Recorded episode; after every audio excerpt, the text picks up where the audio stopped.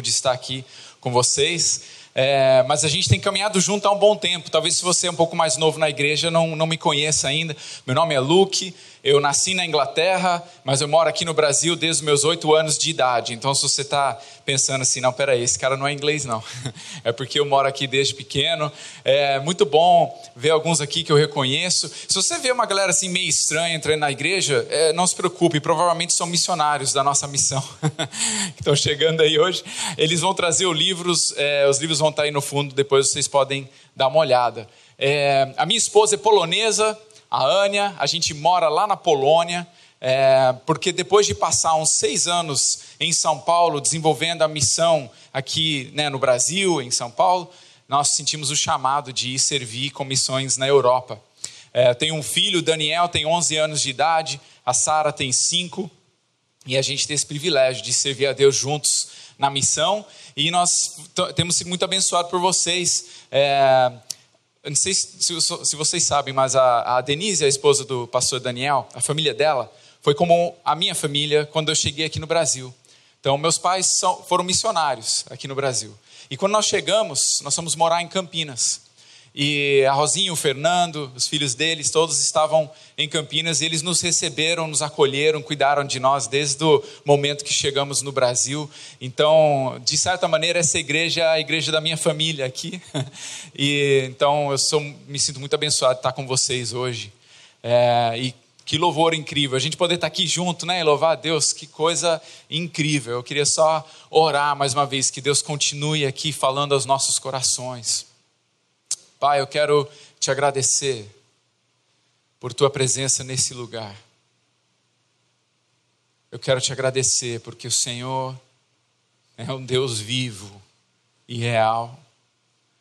O Senhor é o Deus que ressuscitou dos mortos e derrotou a morte.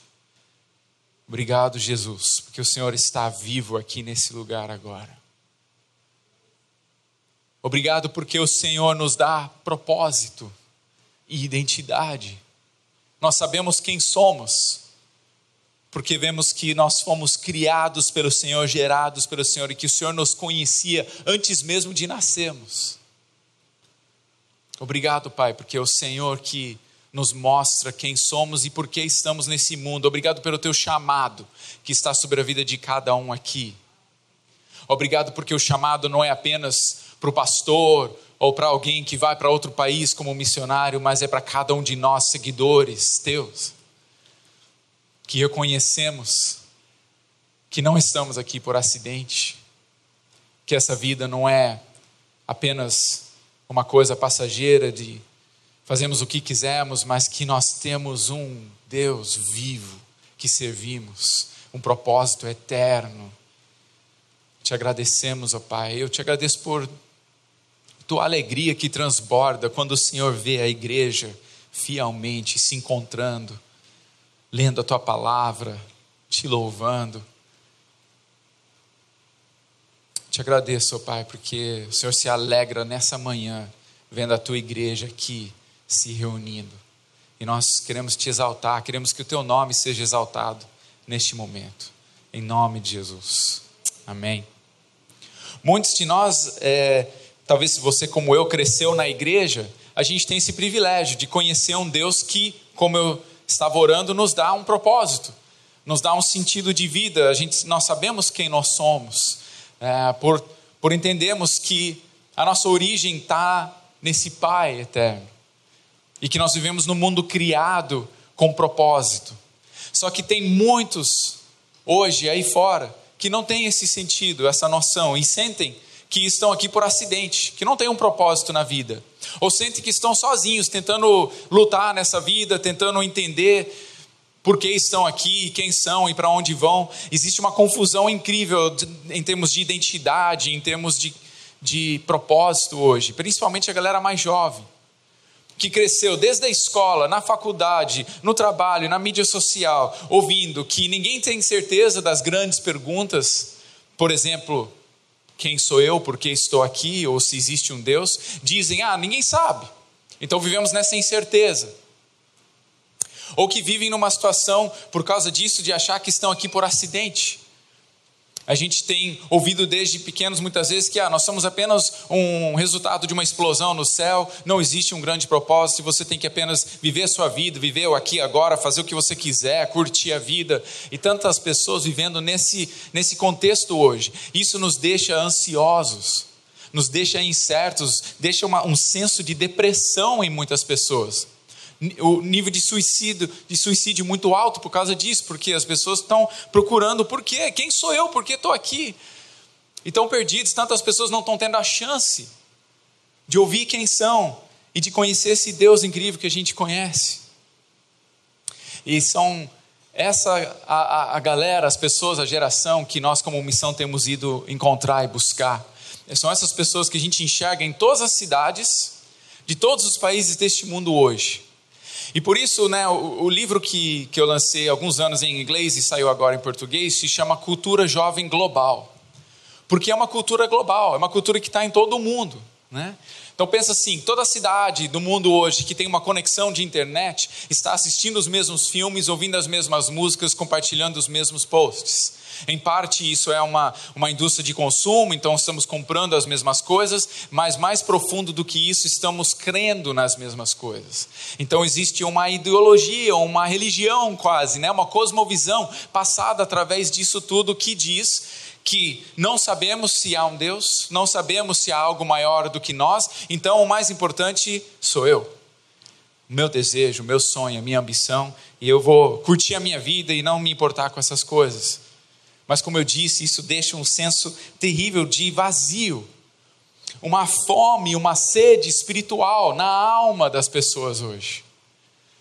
E eles não sabem vir procurar as respostas na igreja. Então muita gente não entra na igreja para correr atrás, para ver quem Deus é. As pessoas não vêm mais, tem uma ideia negativa né, do que é igreja ou de quem é Deus. Muitas pessoas sentem-se assim hoje nas universidades, aqui mesmo no Rio. Então eu tenho orado da seguinte maneira: Deus levante um novo movimento missionário que vai alcançar essa geração globalizada nas grandes cidades do mundo hoje. Eu tenho orado, Pai, aonde estão os missionários para essa geração? Porque por centenas de anos, como igreja, enviamos pessoas para países distantes, na época até viajando de navio por meses e carregando caixão consigo, porque não sabiam se iam voltar vivos. As igrejas orando, investindo, enviando para que todo mundo pudesse conhecer o Evangelho de Jesus. Só que aí eu vejo hoje uma barreira cultural, um abismo cultural entre nós, a família da fé, e essa geração que cresceu ouvindo essas mentiras e que não entrariam numa igreja, e eu penso, precisamos do mesmo movimento missionário para ir atrás deles. Então, por isso que eu tenho orado isso. A gente vê isso na Europa, mas vemos aqui também. Em São Paulo, quando trabalhávamos aí, vimos, encontrávamos tantas pessoas que se sentiam dessa maneira.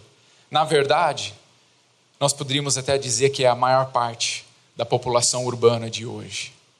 Isso é trágico, né? mas nós servimos um Deus de poder, um Deus missionário, um Deus que está indo atrás de cada coração todos os dias, e Ele convida a gente a fazer parte disso. Então a nossa parte não é se desesperar e fazer, tentar fazer uma estratégia genial que vai alcançar todo mundo, mas é sim apenas dizer sim para o chamado de Deus. Entender que nós fazemos parte disso e irmos atrás daquilo que Ele nos chama para fazer. A gente, né, como eu disse, eu e minha esposa, a gente está morando na Polônia. A Polônia tem menos de 1% evangélico hoje. Na Europa toda, estima-se que por volta de 2% poderiam dizer que entendem o que é um relacionamento pessoal com Jesus. No Brasil, da última vez que eu olhei, era mais de 30% evangélico, e por isso nós temos o privilégio de termos igrejas em cada bairro, em cada é, rua, de diferentes tipos, né, onde as pessoas podem ir encontrar e ouvir uma mensagem. Mas em muitos lugares a gente não tem isso ainda, e nós precisamos orar que Deus levante esse movimento missionário para alcançar essa galera. E mesmo nos países onde tem muitas igrejas, essa geração que eu estou descrevendo não está mais entrando nessas igrejas. Então nós precisamos ir atrás deles. E é isso que a gente começou a fazer na Polônia. Quando eu e minha esposa chegamos lá, começamos a conhecer as igrejas, fazer parte da igreja local e convidar as pessoas para fazerem parte. Vamos levar o evangelho novamente para a praça pública. Porque esse é um grande chamado nosso como missão, é fazer o evangelho conhecido novamente nos lugares públicos, nas universidades, nas praças, nas ruas, nos festivais, nas casas de show e de cultura. Nós queremos que em todos esses lugares o nome de Jesus seja conhecido. A gente adora ver o poder de Deus agindo dentro da igreja, mas o nosso sonho, nossa oração é ver o poder de Deus agindo fora da igreja, lá onde essas pessoas estão, para que elas tenham a chance de experimentar e entender que Deus é real e vivo hoje. Então a gente começou a chamar as pessoas, só que muitas pessoas diziam assim: Meu, isso não funciona mais hoje. Não adianta ficar indo para a rua, pregar, ir lá fazer evangelismo. Não, isso aí não é para mim, eu não sou assim, ou isso não funciona aqui na Polônia. Ah, legal que você fazia isso no Brasil, mas na Polônia isso não vai funcionar. Mas nós tínhamos uma convicção de que o evangelho precisava ser pregado. Então nós continuamos a convidar as pessoas, e eu e minha esposa íamos às vezes sozinhos na rua, ou com uma ou duas pessoas, para conversar com as pessoas, para levar o evangelho, e de pouco em pouco as pessoas foram se juntando de igrejas diferentes. Daqui a um pouco são cinco, são dez, são vinte, são cinquenta, indo para a rua na nossa cidade de Wrocław, indo para a universidade, indo para as casas de show e levando o amor de Deus para as pessoas. E aí isso começou a se espalhar para outras cidades. Então, numa cidade chamada Katowice, em outra em Cracóvia ou em Varsóvia, começamos a ver pessoas se levantando e dizendo: Nós também queremos levar o evangelho de Jesus para essa geração hoje. E aí nós fizemos fizemos é, ano passado um evento online chamando e convidando músicos e artistas de toda a Polônia, jovens de toda a Polônia, para entrarem nesse evento e desafiar eles a usarem a sua criatividade para pregar a mensagem da cruz. E disso surgiu um, uma performance, porque muitos dos artistas juntaram e falaram: vamos fazer uma performance forte que vai poder ser uma maneira de proclamar de maneira pública quem Jesus é hoje. Então, uma galera do rap, uma galera da dança, dos efeitos especiais, dos vídeos, montaram um show e começamos a ir para as praças públicas nas cidades da Polônia e fomos de cidade em cidade fazendo um show que tem uma conversa entre é, um cara do rap que teve é, uma situação difícil na sua vida, um pai alcoólatra e como ele tem um diálogo com Jesus e as pessoas na rua estão ouvindo esse diálogo, entendendo como a pessoa de Jesus responde às grandes perguntas, às dificuldades que a galera jovem está tá sentindo hoje. E uma menina cantora de jazz compartilhando a sua história de depressão e tentativas de suicídio, e a voz de Jesus chegando ao coração dela e mostrando para ela que ela é preciosa e que ela precisa conhecer esse Deus vivo. E as pessoas ouvindo esse diálogo, chegando a um ponto onde nós demonstramos a crucificação e a ressurreição de Jesus de uma maneira nova, moderna, na rua, para que as pessoas possam entender o que é isso. E aí nós falamos: quem aqui quer conhecer Jesus? E o que nós começamos a ver foi incrível porque em cada lugar Deus começou a juntar multidões de pessoas que podiam vir e ouvir essa mensagem, e pessoas respondendo à mensagem do Evangelho ali mesmo na rua e nas praças públicas da Polônia, e novamente entendendo o que é ter um relacionamento com um Deus vivo. Um desses caras que estava num show, o nome dele era Pavel, e ele veio porque um amigo convidou, e ele não sabia do que se tratava, e ele assistiu ao show foi impactado pela mensagem e pelo final estava em lágrimas. Então nós chegamos para conversar com ele e a gente ofereceu oração e falamos: "E aí, Pavel, você quer conhecer Jesus dessa maneira?" E ele falou assim: "Não, isso não é para mim. Não consigo acreditar nessas coisas. A minha vida foi muito difícil, eu não consigo acreditar nisso." Então nós falamos: "Tudo bem, Pavel, não tem problema, mas nós podemos orar por você?" Pode. Daí oramos por ele. Pavel foi para casa. Só que no dia seguinte, estávamos em outra parte da cidade. Estávamos preparando o nosso show e aparece o Pavel de novo na rua. Ele desce e ele olha surpreso para nós. O que está acontecendo? Vocês estão aqui de novo, fazendo show de novo? Sim, a gente tem outro show hoje. Nossa, que coincidência estranha, ele falou. Como pode? Eu fui parar aqui de novo sem querer, vou, vocês estão aqui de novo. Ele sentou e assistiu o show novamente, foi impactado novamente, novamente em lágrimas no final do show nós chegamos nele, pá, você quer aceitar Jesus hoje? E ele falou: Não, eu não consigo acreditar nisso, não faz sentido, eu não consigo acreditar. mesmo impactado naquele momento pela presença de Deus. Não, eu não consigo. Tudo bem, Pavel, podemos orar por você? Pode. Oramos pelo Pavel novamente. Mas vocês se lembram que Deus responde orações? É tão bom orar e ver Deus respondendo orações. No final de semana seguinte, estávamos a 500 quilômetros de distância, em Cracóvia, preparando o nosso show. E quem que aparece descendo a rua? o Pavel. E a hora que ele nos viu, ele travou no meio da rua e começou a chorar imediatamente. E nós chegamos até ele, Pavel, você está nos seguindo? O que está acontecendo?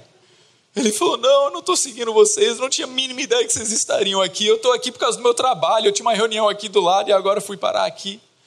Como pode? Isso é impossível. Que coincid... Como pode ter uma coincidência dessa maneira?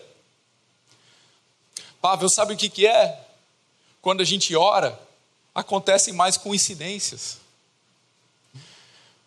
Ele assistiu o show novamente, novamente foi impactado e no fim, chorando pela terceira vez, falamos: Pavel, você quer entregar sua vida para Jesus hoje? Ele disse: Eu não consigo explicar como é possível, três vezes, eu estar no lugar onde está o show de vocês e ouvir essa mensagem de novo. Eu tenho que entregar minha vida para Jesus. Nós oramos com ele, ele começou a frequentar a igreja naquele próximo domingo já já foi batizado e isso há seis meses atrás, ele continua firme e forte na fé, compartilhando a sua história de como Deus é vivo hoje, como o Evangelho tem poder hoje. E se você esquecer tudo que eu vou dizer agora, olhando para um texto juntos, eu quero que você lembre disso. O Evangelho tem poder hoje para alcançar qualquer coração e qualquer lugar. E segundo, que essa geração está espiritualmente faminta sedenta. Mesmo quando a galera aí fora às vezes não sabe ou não demonstra, estão com fome, sede, sede espiritual. Precisam de Deus, a alma deles está clamando. Eu vejo isso na cultura pop à nossa volta. Tem uma banda que eu gosto, que eu não vou falar o nome, porque se vocês procurarem, vocês não vão gostar do estilo de música. Eles se dizem ateus, mas a letra deles é extremamente espiritual. Tenho um abismo profundo na minha alma, a solidão me assombra, e o peso do mundo está cada vez mais difícil de segurar. Quem pode me consertar agora? Salve-me de mim mesmo, não me deixe afogar. Essa letra para mim é o clamor dessa geração. Essa é a fome espiritual. Uma cultura que me coloca eu mesmo no centro está dizendo: salve-me de mim mesmo, não me deixe afogar. Essa é uma galera, não é uma galera assim que está, vamos dizer, em necessidade física ou material, mas numa extrema necessidade espiritual. Eu imagino que muitos aqui vocês conheçam pessoas dessa mesma maneira, com quem você trabalha ou estuda, que se sentem assim. Talvez eles não, não falem dessa maneira, mas por trás a gente sabe o que está acontecendo, porque muitos de nós viemos disso, muitos de nós ainda estamos saindo disso, de um vazio na alma que só Jesus preenche. Mais um exemplo, Florence and the Machine da Inglaterra. Vocês provavelmente, não sei também se vão gostar desse, dessa música, mas é mais pela letra. Ela diz assim: Aos 17, parei de comer. Achei que o amor era algo vazio e pelo menos aquela fome que eu podia, eu podia entender. E eu não tinha que chamar de solidão. Achei que o amor estava nas drogas. Mas quanto mais consumi, mais perdi. Achei que o amor estava no palco. Me entreguei para estranhos. Tentei encontrar um lar nas pessoas, mas eu estou só. Nunca encontramos as respostas. Mas sabíamos de uma coisa: todos nós temos uma fome. Não é justo, né? As pessoas se sentirem que nunca encontramos as respostas. Mas ela fala uma verdade muito grande aqui: que todos nós temos uma fome. Nós fomos criados para ter um relacionamento com Deus e temos uma fome por Deus até encontrarmos Ele. Inclusive, alguém perguntou para ela numa entrevista que fome é essa. E ela disse: Eu tentei me preencher com tantas coisas, me satisfazer e nada disso fez sentido, nada disso me satisfez. Eu pensei, nossa, ela vai dar um testemunho agora, né? Igual a gente faz na igreja. Eu tentei me satisfazer e aí eu encontrei Jesus. Mas ela não encontrou Jesus ainda. Mas ela disse o seguinte: Eu percebi que eu precisava de algo maior do que eu mesmo. E essa é uma revelação espiritual que Deus dá para as pessoas para mostrar você precisa de algo que você não tem. E a história que a gente vai ler hoje é a história de alguém também que descobriu que precisava de algo que ela não tinha, que ela nem sabia que precisava. Vamos olhar João capítulo 4, versículo 7 em diante. A história do encontro de Jesus com a mulher samaritana. João, cap, eh, João capítulo 4, eu vou ler primeiro os versículos 7 ao 10. Nisso veio uma mulher samaritana tirar água. Disse-lhe Jesus: Dê-me um pouco de água. Os seus discípulos tinham ido à cidade comprar comida. A mulher samaritana lhe perguntou: Como o Senhor, sendo judeu, pede a mim, uma samaritana, água para beber? Pois os judeus não se dão bem com os samaritanos. Jesus lhe respondeu: se você conhecesse o dom de Deus e quem lhe está pedindo água, você lhe teria pedido e ele lhe teria dado água viva. Vocês lembram dessa história? A gente lembra um pouco o contexto, né? Diz no começo do capítulo que Jesus tinha que passar por uma cidade samaritana. Só que a gente sabe, estudando o contexto e a história, que não, ele não tinha que passar por aquela cidade samaritana. Na verdade, a maioria dos judeus, todos os judeus, evitavam aquela cidade samaritana. Iam por outro caminho, ninguém queria ir lá, porque esse é um lugar, pelo menos do ponto de vista judeu, um lugar rejeitado, um lugar que não é para nós, não é para nós irmos lá. Só que eu vejo aqui no caráter de Jesus, na pessoa de Jesus, o caráter de um Deus missionário de um Deus que corre atrás de nós, que vai para o lugar rejeitado para alcançar uma pessoa rejeitada. Um Deus que foi atrás de mim e que vai atrás de mim todos os dias. Um Deus que foi atrás de você e que te resgatou. Você lembra aquele dia que ele falou com você, que ele te chamou? Talvez você era criança, talvez já adulto, quando você percebeu e entendeu quem ele realmente era. E aquela esperança, aquele amor incrível enche o nosso coração e a gente sabe quem somos e por que estamos aqui e que há um Deus no céu que está vivo, está aqui e que corre atrás de nós todos os dias. Que incrível isso, né? Esse Deus que vem atrás de nós. E aqui na pessoa de Jesus nós vemos isso.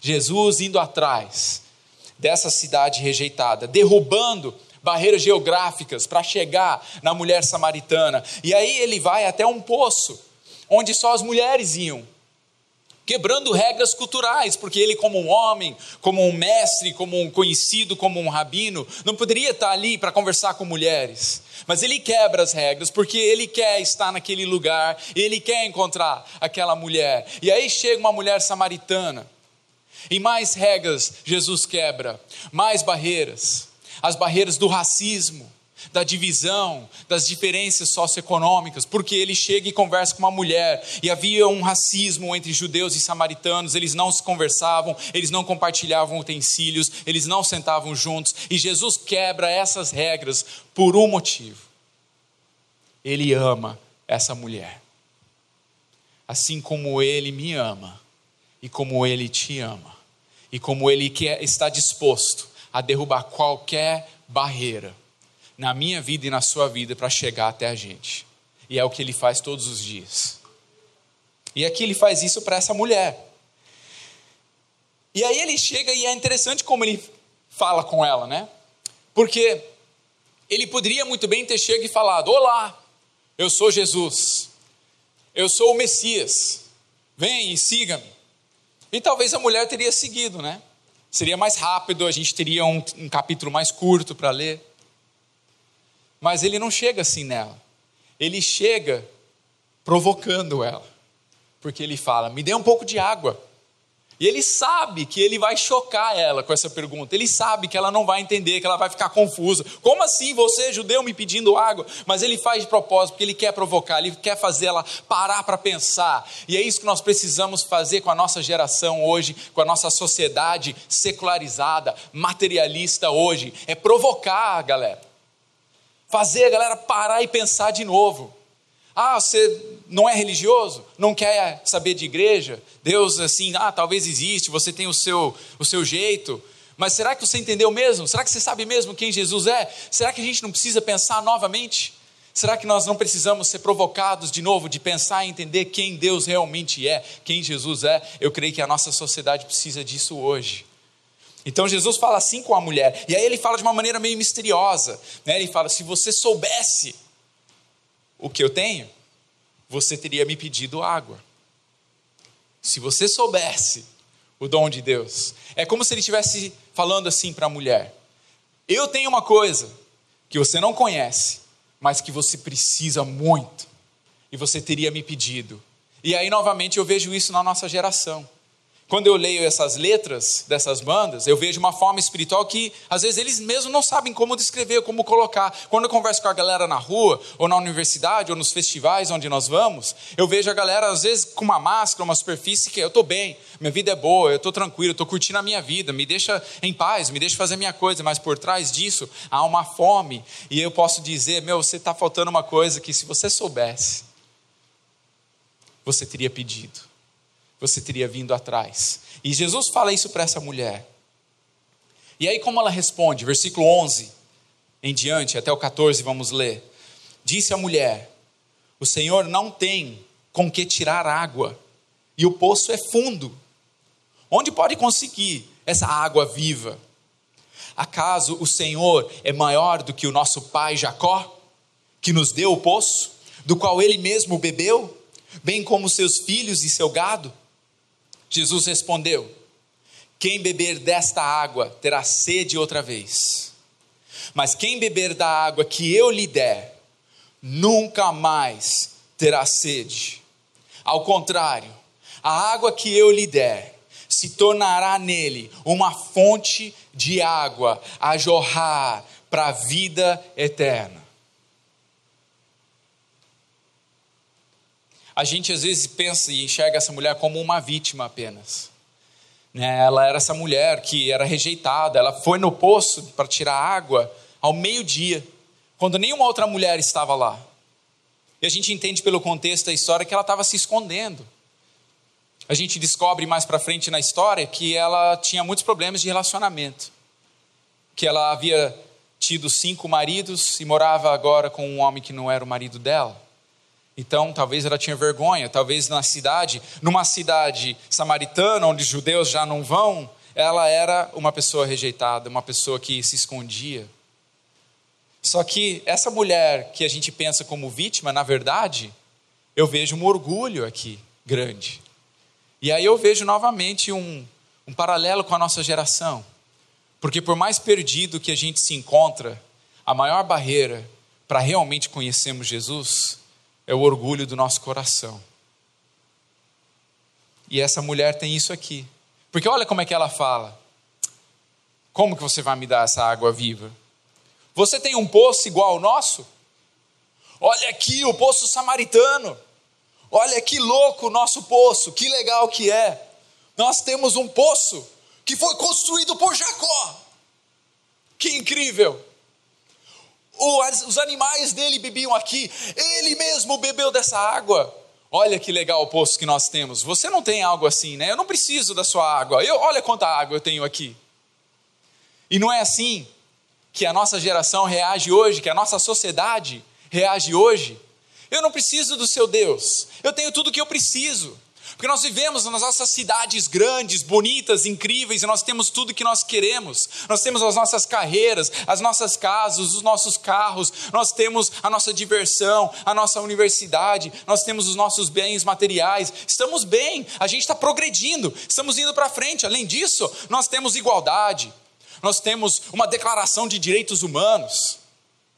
Nós estamos construindo uma sociedade perfeita, não precisamos disso.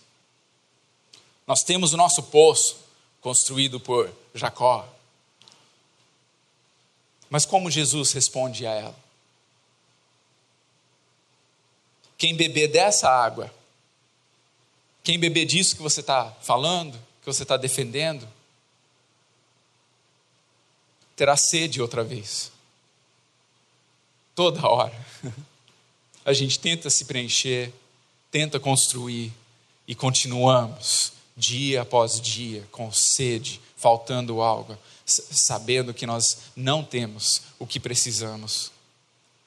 E Jesus disse: Mas a água que eu lhe der, você nunca mais vai ter sede.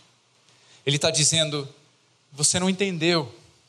O que eu estou oferecendo nem se compara com o que esse mundo oferece. Nem se compara é algo muito além de todas essas coisas que nós pensamos que são incríveis. Porque Ele faz algo que ninguém mais e nada mais pode fazer. Ele sacia a sede da minha alma. O que Jesus faz responde ao clamor da minha alma e da tua alma.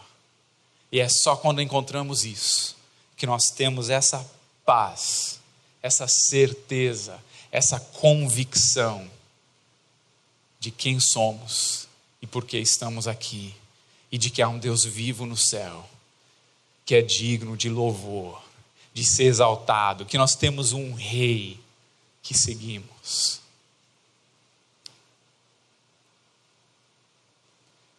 E aí a mulher responde, ela se abre. Versículo 15. Senhor, dê-me dessa água, para que eu não tenha mais sede, nem precise voltar para tirar a água.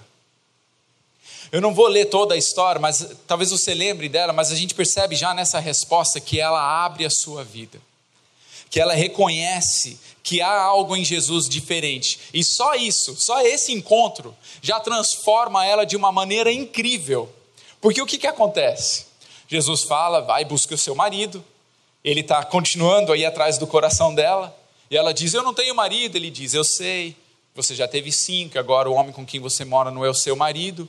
E ela reconhece que ele é um profeta, e no fim ela reconhece que ele é o Messias. E o que ela faz?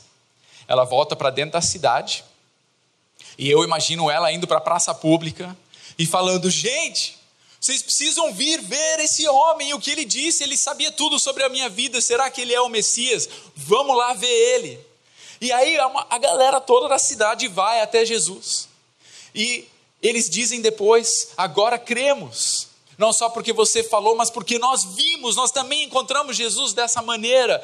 E é incrível porque a cidade toda está chegando até Jesus e Jesus decide ficar vários dias naquela cidade. E o que está acontecendo ali, nós talvez poderíamos chamar de avivamento.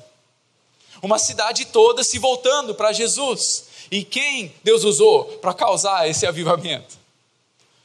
Uma mulher que teve cinco maridos, que tinha uma vida quebrada e que foi a um poço escondida, rejeitada, não sabendo o que estava acontecendo, e de repente ela se torna uma mulher cheia de coragem, de ousadia, que vai e chama a cidade toda. Que transformação incrível! E é isso que acontece com cada um de nós. Cada vez que nós temos um encontro real com esse Jesus vivo, que nos transforma e que nos mostra quem ele realmente é. Cada vez que nós somos saciados, que a nossa sede, a nossa alma é completa, a gente sabe que nós temos que tudo que precisamos, ela vai e ela faz. E isso me mostra uma coisa. Se essa mulher foi qualificada para ser missionária, então eu e você também qualificamos.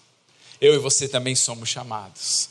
Eu e você também somos enviados. E que incrível é fazer parte dessa missão de Deus, desse reino. Onde estamos? Cada um de nós, no nosso trabalho, na nossa faculdade, escola, na, no nosso bairro, Nós, como igreja, temos esse chamado. Cada um com um dom diferente, um jeito diferente, uma personalidade diferente, mas todos com uma missão incrível com um propósito incrível de transformar um bairro, uma cidade, um mundo aí fora. Uma igreja que ora, transforma a cidade. Uma igreja que envia missionários, alcança o mundo todo e traz a verdade do Evangelho para almas com fome e sede de Jesus. E isso acontece todos os dias e nós podemos clamar e orar por mais e dizer: Deus, levante o movimento missionário na minha vida, na nossa igreja, no nosso mundo. Envie-nos, Senhor. Porque o coração de Jesus é assim. A história é muito legal no final, né? Porque os discípulos voltam com a comida. Lembra que eles tinham ido buscar a comida? Só que quando eles tentam dar para Jesus, ele fala: Eu não preciso dessa comida. E aí eu fico pensando, coitado dos discípulos, né? Eles foram lá procurar comida na cidade samaritana, compraram, trouxeram para ele, e ele fala: Eu não preciso dessa comida. Mas por que ele diz isso? Porque ele diz: Essa aqui é a minha comida, fazer a obra do Pai. E o que eu vejo em Jesus? Um evangelista entusiasmado, um evangelista alegre, feliz, porque ele está vendo as pessoas vindo e se convertendo, e ele está ali: Olha que legal, olha que louco, não vou nem comer hoje. Eu vou fazer isso daqui, eu quero fazer essa obra, e eu quero mais disso na minha vida, eu quero mais vezes onde eu vou falar. Quer saber? Eu não tenho nem tempo para almoçar hoje, eu quero ir pregar o Evangelho, eu quero que as pessoas conheçam quem Jesus é. A minha esposa é um pouco assim, a Ania. Eu vou trazer ela aqui da próxima vez, foi difícil dessa vez por causa da pandemia e tudo, mas é, ela queria muito estar aqui hoje. Ela é uma evangelista, e ela lidera a nossa equipe local, e ela sai na rua, e eu, eu fico em casa com os nossos filhos, né? E ela vai, no, vai na rua com a nossa equipe, e ela volta 11 horas, meia-noite, toda feliz, toda cheia, toda entusiasmada. E ela fala assim: Você não acredita hoje? Eu encontrei uma menina que estava para se suicidar. E aí nós falamos de Jesus para ela, e ela falou que ela não queria saber, só que daí a gente começou a orar por ela, e ela começou a chorar e a rir ao mesmo tempo. E aí ela falou assim: O que está acontecendo comigo? E a gente explicou para ela que isso era a presença de Deus, e ela ficou tão entusiasmada, tão impactada com isso, que ela decidiu ir na igreja no dia seguinte. Ela chegou no culto com um Red Bull na mão, porque ela tinha ficado a noite inteira numa festa, encontrou Jesus ali, chegou com sono, né? Veio com Red Bull para a igreja, mas sentou e ouviu a palavra, se batizou e se tornou uma pregadora do Evangelho. O nome dela é Vicky. E duas semanas antes de eu vir aqui para o Brasil, ela falou assim para a gente: Eu quero contar a minha história. Eu falei: Tá bom, você vai dar o testemunho na igreja domingo. E ela subiu lá na frente, contou a história dela, de uma família quebrada, de uma mãe alcoólatra, de tentativas de suicídios, de situações de abuso em casa, mas que ela encontrou uma esperança inexplicável em Jesus. E ela contando a história dela, deixou a igreja inteira em lágrimas, porque Deus deu um dom para ela, para pregar a palavra. E agora, desde aquele momento, todo dia ela manda mensagem para a gente. Eu estou com uma nova ideia para uma mensagem aqui, eu quero pregar de novo. Eu quero ver mais disso. E eu creio que agora é o momento de vermos isso. Porque no final desse texto, Jesus disse, no versículo 35, Vocês não dizem, daqui a quatro meses haverá a colheita? Mas eu lhes digo, abram os olhos e vejam os campos. Eles estão maduros para a colheita. E eu creio que esse é o chamado de Deus, de Jesus, para nós como igreja hoje. É com certeza o chamado de Deus para nós como igreja na Europa, porque nós precisamos abrir os nossos olhos lá e enxergar a necessidade e pregar o Evangelho novamente. Mas eu creio que essa, esse também é o chamado para nós como igreja brasileira. A colheita está pronta, o trabalho não foi terminado ainda há muito a fazer. E nós precisamos pregar o Evangelho, nós precisamos ouvir a voz de Jesus dizendo: abra os olhos, a colheita está pronta. E a gente precisa não, não, não fazer o que talvez os discípulos ou né, o ditado popular era naquela época de dizer: ah, daqui quatro meses a colheita está pronta. E nós temos os nossos ditados, as nossas ideias, né? Ah, eu eu não consigo, ou isso não funciona mais, ou eu não tenho esse dom ou aquele dom, e reconhecer que nós somos uma igreja com um chamado para alcançar esse mundo e que a colheita está pronta. Então eu tenho orado, Deus, me faça mais sedento de ti. Me mostre a minha fome que eu tenho pelo Senhor. Me encha novamente com o teu Espírito Santo. Porque a gente sabe que é uma missão impossível. Alcançar a cultura jovem global, jovens em cidades do mundo inteiro, é uma missão impossível. Mas nós servimos um Deus do impossível. Então a gente tem orado muito como missão. Deus, nos, venha nos encher com o teu Espírito Santo. Eu vejo em Atos que quando os discípulos eram cheios do Espírito Santo, tinha um sinal muito claro: coragem. Coragem, ousadia. Atos 4.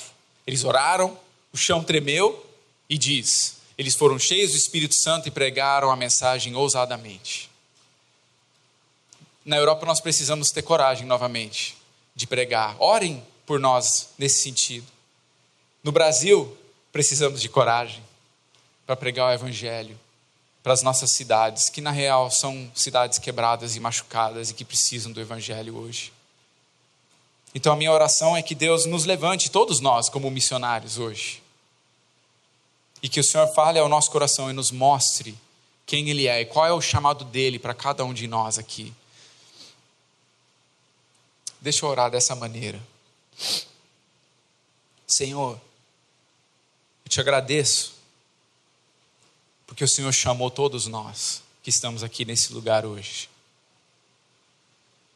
Cada um de nós tem um, uma coisa diferente para fazer na obra, por isso somos corpo.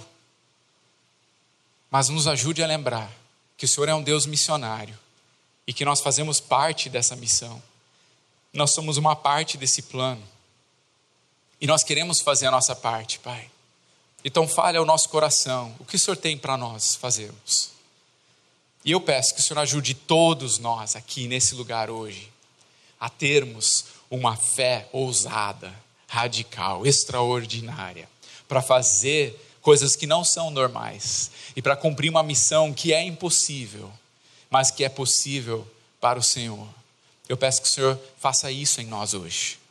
Nos levante como uma igreja que vai ter um impacto neste mundo, neste país e neste bairro. Em nome de Jesus. Amém. Eu queria fazer mais uma coisa. E eu vou mostrar algumas fotos, tá, gente? Dá só, só mais uns minutinhos para mim. É, que eu queria que vocês soubessem o que, que vocês têm apoiado também, como missão. Mas antes disso, eu queria fazer uma coisa. Talvez você ouviu eu falando aqui de um encontro com Jesus que a mulher samaritana teve. E aquele encontro transformou o coração dela. E talvez você está aí pensando, eu não sei se isso já aconteceu comigo. Às vezes eu me identifico mais com aquela fome espiritual, aquele sentimento, às vezes, de vazio. Eu não tenho isso ainda. Talvez você tá, tenha pensado isso enquanto eu estava falando. Talvez quando eu estava falando, teu coração estava ardendo, queimando, falando assim: meu, eu preciso disso aí, eu quero isso aí. Talvez você já vem na igreja faz um tempo, mas você nunca realmente tomou uma decisão clara e firme, dizendo: Jesus, entra na minha vida, sacia a minha fome. Ou talvez você é novo hoje e essa mensagem era para você. E se isso é você conhecer Jesus, ter esse encontro com a mulher samaritana teve, é algo muito simples. É apenas dizer: Jesus, eu estou aqui, eu quero o Senhor na minha vida, entre na minha vida, eu quero te seguir. E se isso é você, eu queria que você orasse assim comigo, só repita no teu coração assim: Jesus, obrigado pelo teu amor por mim. Obrigado porque o Senhor corre atrás de mim, mesmo quando eu não sabia. Obrigado porque o Senhor pode completar e saciar a minha sede. Eu peço que o Senhor venha me perdoar, porque eu sou pecador, como todos nós somos. E eu quero pedir que o Senhor possa me limpar e me dar uma nova chance eu peço que o Senhor possa entrar no meu coração e na minha vida a partir de hoje. E que eu saia daqui com uma nova esperança, com um coração transformado, assim como o da mulher samaritana. Eu peço isso em nome de Jesus. Amém. Se você orou dessa maneira pela primeira vez, eu quero que você fale para alguém aqui da igreja, ou venha conversar com o pastor ou com algum dos diáconos na porta e fale: Meu, eu orei assim hoje e eu queria que você orasse por mim. Ou talvez você tenha um amigo aqui e você pode pedir oração, ou você está assistindo online, você pode escrever para a igreja aqui e falar: Meu, eu orei assim, eu, eu quero seguir Jesus, me ajude, caminhe comigo. Isso é muito importante. A decisão que a gente faz tem um impacto eterno. E eu quero só, antes de descer, mostrar algumas fotos. Se deu certo, deu certo as fotos? Passa algumas fotos para a galera ver o que está acontecendo lá na Europa. É, isso aqui foi no caminho de Santiago, entre Portugal e Espanha. A nossa equipe da missão começou a caminhar por lá. Pode ir passando as fotos rápido, que tem várias, né? Só para ir para a galera ter uma noção. Então tivemos uma equipe dos nossos jovens missionários indo no caminho de Santiago, encontrando pessoas que têm essa busca espiritual estão procurando por algo e orando por eles. Essa é uma equipe nova em Bratislava, na Eslováquia. Uma menina de 19 anos foi na nossa escola de missões e começou essa equipe esse ano. E ela juntou 20 pessoas mais velhas do que ela e começou a ir para as ruas levar o evangelho em Eslováquia.